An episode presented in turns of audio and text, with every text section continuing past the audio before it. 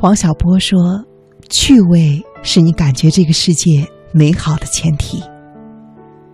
一个人如果要是被外界评价为有趣的，那就已经是一个极高的评价了。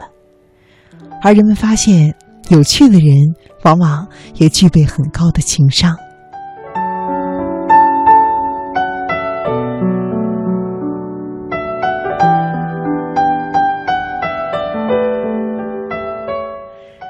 这两者的相通之处就在于，他们永远让别人觉得非常的舒服。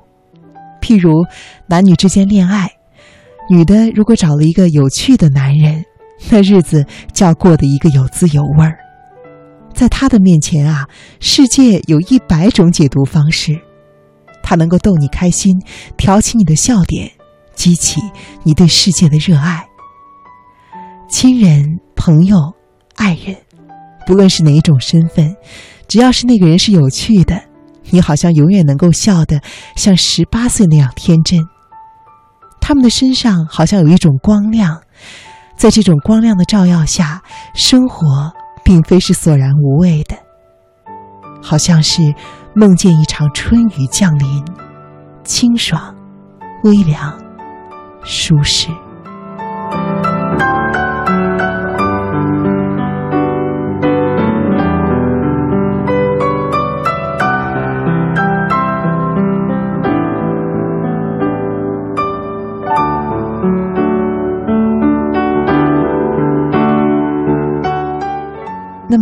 如何应该成为一个有趣的、有情商的人呢？杨绛啊，曾经写过不少关于钱钟书的趣事，其中最有名的就是钱钟书帮着自家猫咪打架。他们夫妇俩呢养过猫，有一次啊，他们家的猫咪在半夜和别家的猫打起来了，结果呢，钱钟书害怕自家的猫咪吃亏，就拿了一根长竹竿，跑到院子里。帮着自家的猫咪打架，邻居林徽因家的猫经常被钱家的猫打得屁滚尿流。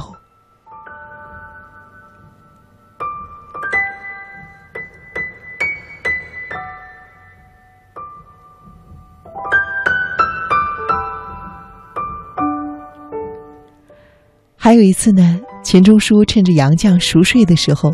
拿着墨水，在他的脸上画了一个大花脸。其实啊，每个人生下来的时候，都有一种表情，就是傻笑。儿时的童心不会受到任何的事物束缚。也许小的时候，你还会对猫狗打架这种事情感兴趣，甚至还会蹲下来观战。但是，长大之后，就不会了。因为这对于成人的思维而言，他们没有任何的用场。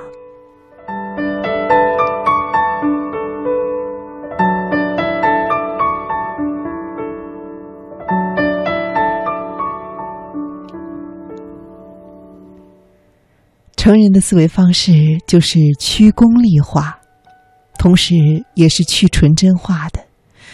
他们只考虑利弊。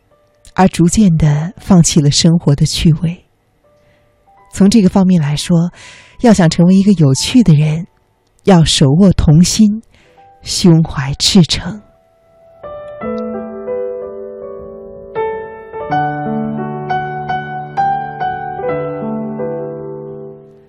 而另一点呢，就是不要固守你身份的标签，有的时候你需要解放自我。要勇于做一些出格的事情。钱钟书这样的大家无需多说了，他的标签呢，譬如啊，是中国现代作家、文学研究者、高级教授，这种数不清的光环在他的头上，可是他却陶醉于小孩子似的乐趣。你也许会想，这这似乎不像是钱钟书那样的大家。该做的事情吧。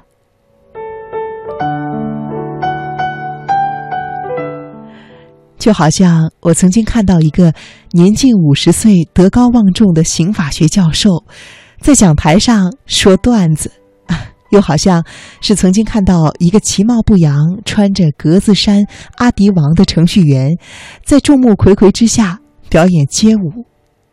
我也看见过一个很有名气的中国作家，在讲座上聊一些关于二次元的梗。这些都是一种身份冲突所造成的趣味，有趣就这样发生了。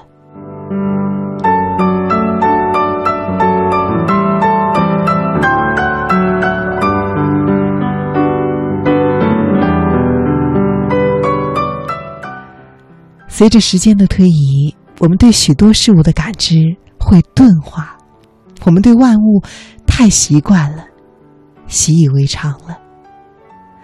周耀辉是香港非常有名的一个词人，他不像林夕那么出名，他出过一本小说叫做《七七四九》，这本小说里面呢有很多充满了创意和趣味的小练习，看完这本书呢。你会惊讶于这个人的有趣，比如有一篇啊，叫做《感官世界的地震和海啸》。他说，身体的使用应当是没有限制的，也就是说，人类啊，对于眼、耳、口、鼻、手脚、发肤过于习以为常，所以局限了他们的功能。你试过一丝不挂的游泳吗？你试过用舌尖舔十遍自己的掌心吗？你试过被三十根指头按摩头颅吗？这些都是在他的书中提出的关于感官的想象。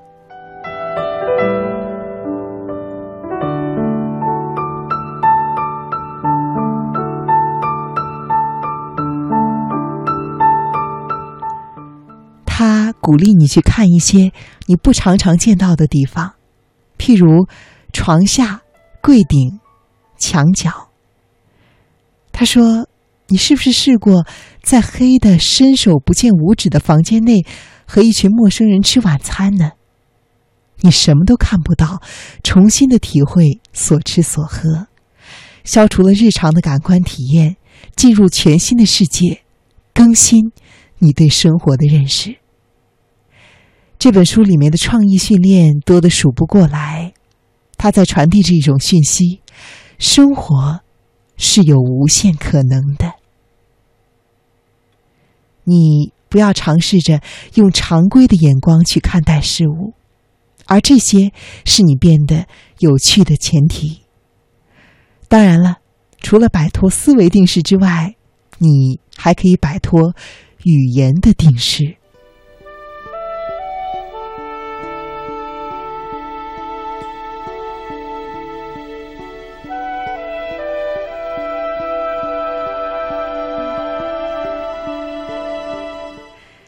几乎每一天，我们针对每一个在生活中会遇到的人，都有一种固定的僵化的语言思路。比如说，你遇到同事啊，就会说一些老套的话，就像“早上好，吃了吗？”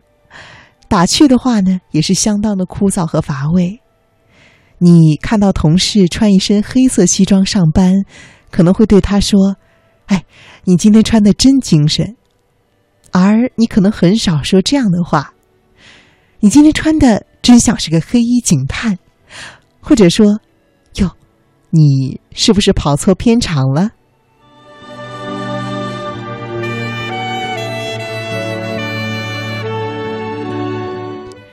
可是提到说话啊，有些人认为有趣儿啊，就是没事儿就讲一讲笑话，或者是荤味十足的黄段子，而恰恰不是这样。一个有趣的人啊，肚子里必须要有墨水，需要有广泛的知识。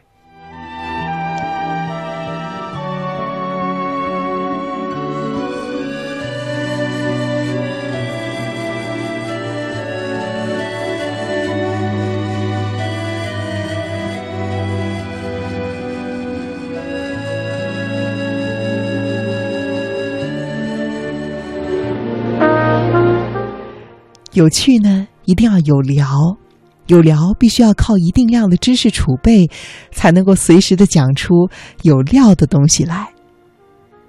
拥有知识不代表拥有趣味，但是拥有知识就等于杜绝了无聊。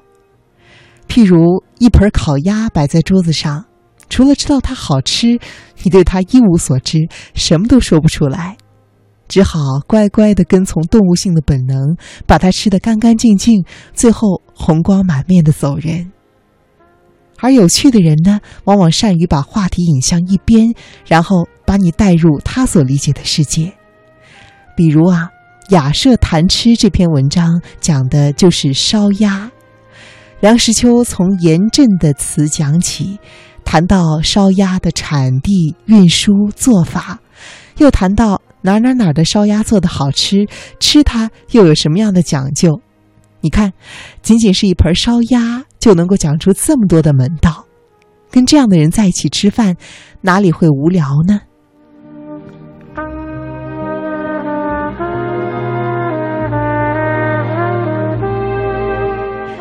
同类的书也有不少，像是汪曾祺的《时事人间滋味》，焦桐的《暴食江湖》，还有大仲马的《大仲马美食词典》，你会发现他们写美食都写得特别的好，自然的带有生活的趣味，而不是仅仅的“好吃”这两个字。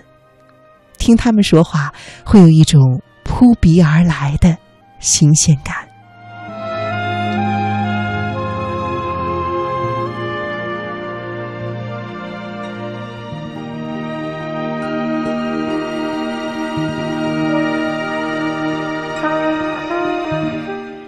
成为一个有趣的人，有的时候还需要你有一种格局。这个格局其实是一种心态，就是自嘲自黑的心态。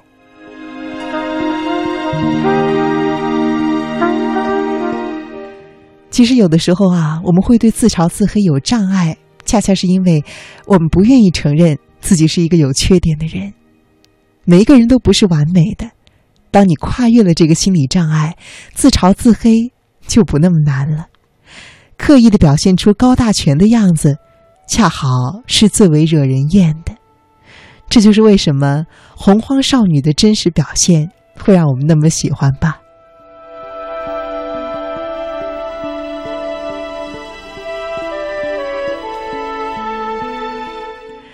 自黑啊，谁都比不过高晓松。他在微博上晒了一堆对世界充满了恶意的自拍照，可是这并没有影响他的事业，反而吸引来了一堆粉丝，在评论栏里纷纷的高呼“男神”，这大概就是自黑的力量吧。他自黑了之后，没有招人讨厌，反而让人觉得，诶，这胖子原来还有这一面，他也蛮有趣的呀。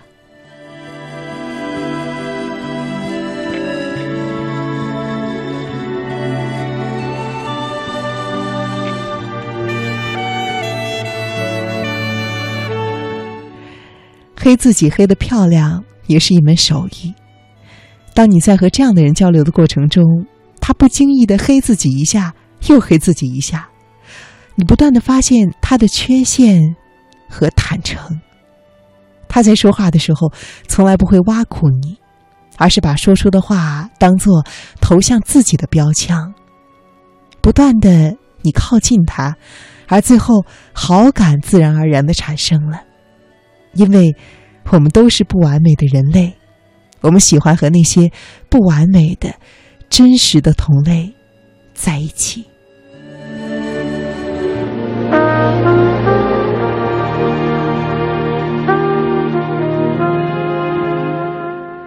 到最后，你会发现，真正有趣儿的、高情商的人，都是温柔的人。多年来的经历已经让他们呈现出一种别样的风貌，一种包容性极强的价值观。他们宽容有同理心，他们愿意掏出爱心，给世界增添一点温度，多添一些柴火。我见过各式各样的人，同龄的比我年长的，很多人都无趣、不快乐，活得衰败。他们不愿意体察生活，只是不断的讲着怎么往上爬。他们理解的生活便是：今天我赚了多少钱，今天我是不是比你强，比你成功。对他们来说，世界不是丰富的，而是比赛的赛道。他们急呀，哪需要乐趣呢？金钱足以满足他们的所有需求，满足他们对于世界的想象。而有趣儿的人呢，他们是为了快乐。这种单纯的快乐，是我们儿童的时候每个人都具有的，也是有趣儿的人在成为成人之后，知道怎么样去捡回来的。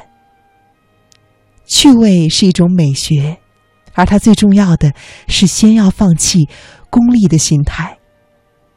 情商好、情商高，会让我们可以更好的和别人交往。但是，如果你抱着功利的要在和别人交往的过程中如鱼得水的心态，恐怕这却并不是让你成为一个高情商的人的捷径。生活百无聊赖，因为过他的人正蓬头垢面；而生活万种风情，恰恰是因为过他的人自然有趣儿、有味儿，而生活也因此变得。长久，而新鲜了。